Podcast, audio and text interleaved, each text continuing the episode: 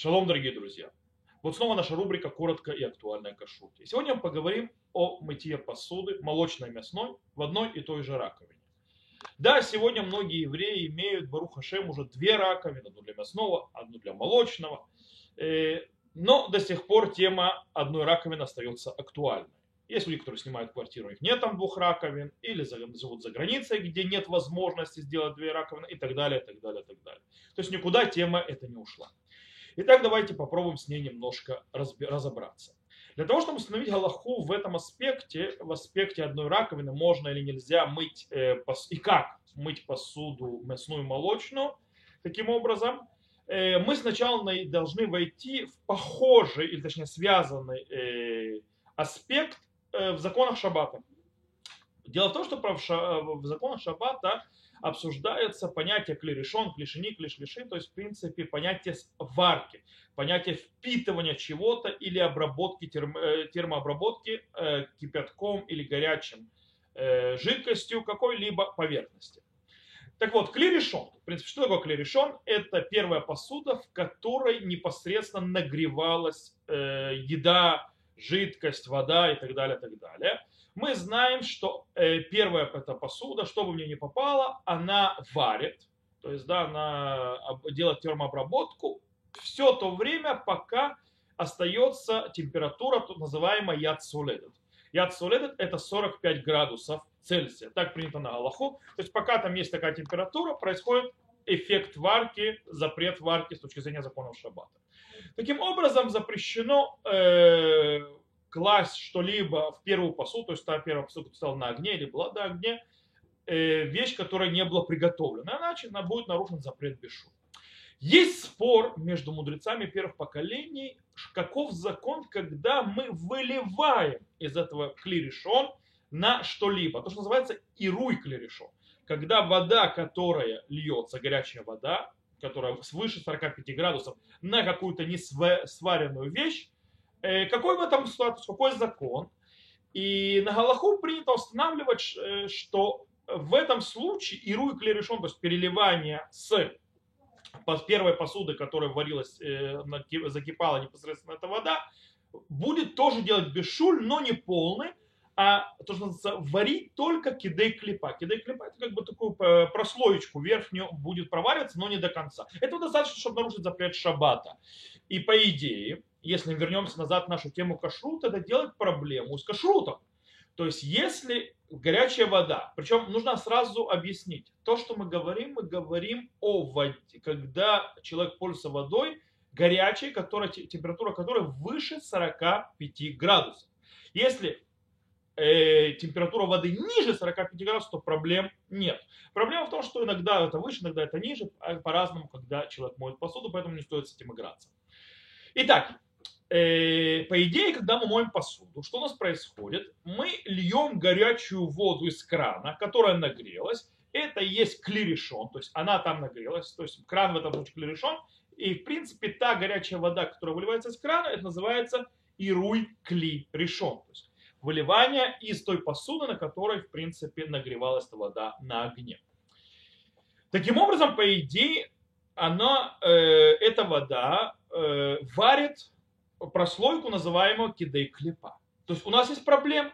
То есть если будем э, в этом случае, если будем э, мыть мясные и молочную посуду в одной раковине вместе и так далее, то мы, в принципе, можем запретить посуду по причине того, что вкус еды или остатки еды, которые находятся на, на этой посуде, а вода это возьмет и впитает в противоположное, допустим, возьмет мясное и впитает в молочное, Кидей клипа, то есть прослойку, этого достаточно запретить посуду. Наша посуда станет запрещенной. Э, так ли это? Дело в том, что Рама, Раби Муша Исралиш, величайший галактический авторитет ашкенадского еврейства, говорит, что в кашруте это не так. В кашруте надо облегчить. Почему? Говорит, потому что в отличие от законов шаббата, где да, вода, то есть выливаемая из горячего, то есть из посуды, в которой она грелась, э, на какую-либо еду или какую-то либо вещь, которая не сварена, действительно его варят э, э, прослойки киды клепа. Это правильно в законах шаббата для нарушения шаббата. Но это неверно с точки зрения законов кашрута, связанных с вопросом перехода вкуса между молочным и мясным.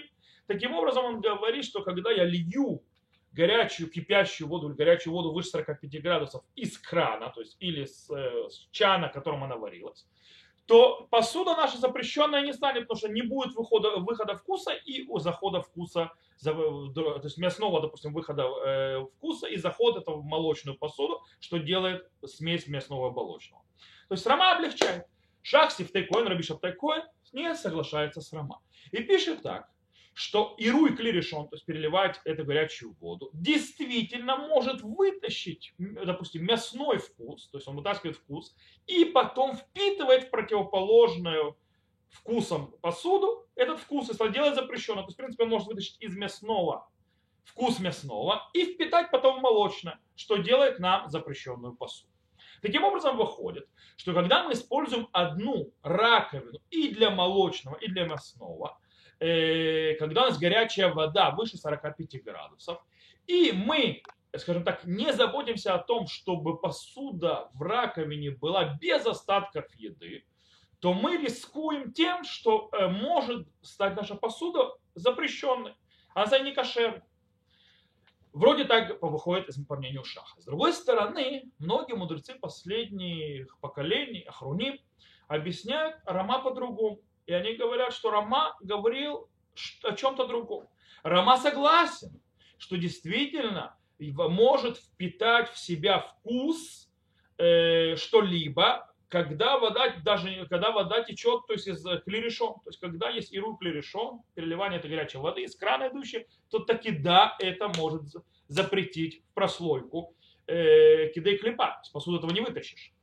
Но речь идет когда? Когда это попадает непосредственно на еду. То бишь, если вода попадет на курицу, и это, или, там, или на кусок говядины, то тогда та вода, которая взяла вкус из этой говядины, из этой курицы, попадая на молочную посуду, она вносит мясной вкус внутрь молочной посуды, делает ее запрещенной. Вот тогда это будет проблема. Но если нету самой курицы, когда нету самого мяса, а есть только остатки еды на тарелке, то есть там жир или остатки еды какой-то такой, который обычно на, остается на тарелке без, то, что называется, самого мяса, без самой курицы и так далее, и так далее, или молочного, там сыр и другие вещи, то тогда невозможно передать вкус с одной посуды на другую посредством всего лишь лящейся или водой горячей, которая течет. Вот такой вот, скажем, небольшой э, разбор разных мнений. Что же с Галахой? На Галаху Рав Моше Файнштейн в его респонсе «Игрот Моше» в разделе Юреда, первая часть, э, то, что называется параграф 42, разрешает мыть в одной раковине мясные и молочные посуды. Только с небольшим условием. И это небольшое условие в том, что, во-первых, не мыть их вместе, то есть одновременно – и во второе условие, что класть э, сеточку, то есть сеточку или решетку, ставить решетку, решетку мясную или решетку молочную на э, внизу раковины, для того, чтобы посуда не притрагивалась к самой раковине. Дело в том, что раковина таки да получает и от мясного, и от молочного, и она, там происходит смесь. Поэтому ставят решеточку, прослойку, и на эту решетку можно ставить посуду. Никогда не мыть посуду мясную и молочную вместе, не ставить в раковину посуду мясную и молочную вместе. Но одной раковиной пользоваться можно. Используя мясную и молочную решетку, меняя их. Так раб Моши Файнштейн. С другой стороны, Минхат Ицхак э, устражил. И он говорит, что этого недостаточно, этого не, это не помогает. И что нужно устражить, и что делать? Нужно иметь такие, как пластиковые есть э, раковины, то есть он, правда, пишет не по пластиковой раковине, сегодня пластиковые раковины делают, говорит, брать такой, э, как бы, канистру или брать какой-то чан и ставить в раковину, в ней мыть мясное, и потом отдельно такой чан иметь для молочного в той же раковине так мыть. В наше время из пластиковой раковины вставляется одна, другая, и это можно использовать. Это устражающий подход на Ицхак, имея при одной раковине разные вставные пластиковые раковины, так можно жить. В принципе, э, народ Израиля, э, те, кто не делает двойную раковину, у которого нет выбора, и он должен пользоваться одной, э, Галаха, скажем так, мингаг, обычай, который стал самым распространенным среди евреев, Это мнение Рав Моше Файнштадт. И мы полагаемся на него, и пользуясь одной раковиной, и в этой раковине мы держим, ставим решетки, то есть решетка для мясного и решетка для молочного. И когда мы моем ту или другую посуду, мы ставим решетку эту на, внизу, то есть в раковину, и посуду ставим на эту решетку. И следим для того, чтобы наша посуда не соприкасалась с самой раковиной, с самими стенками э, самой этой раковины.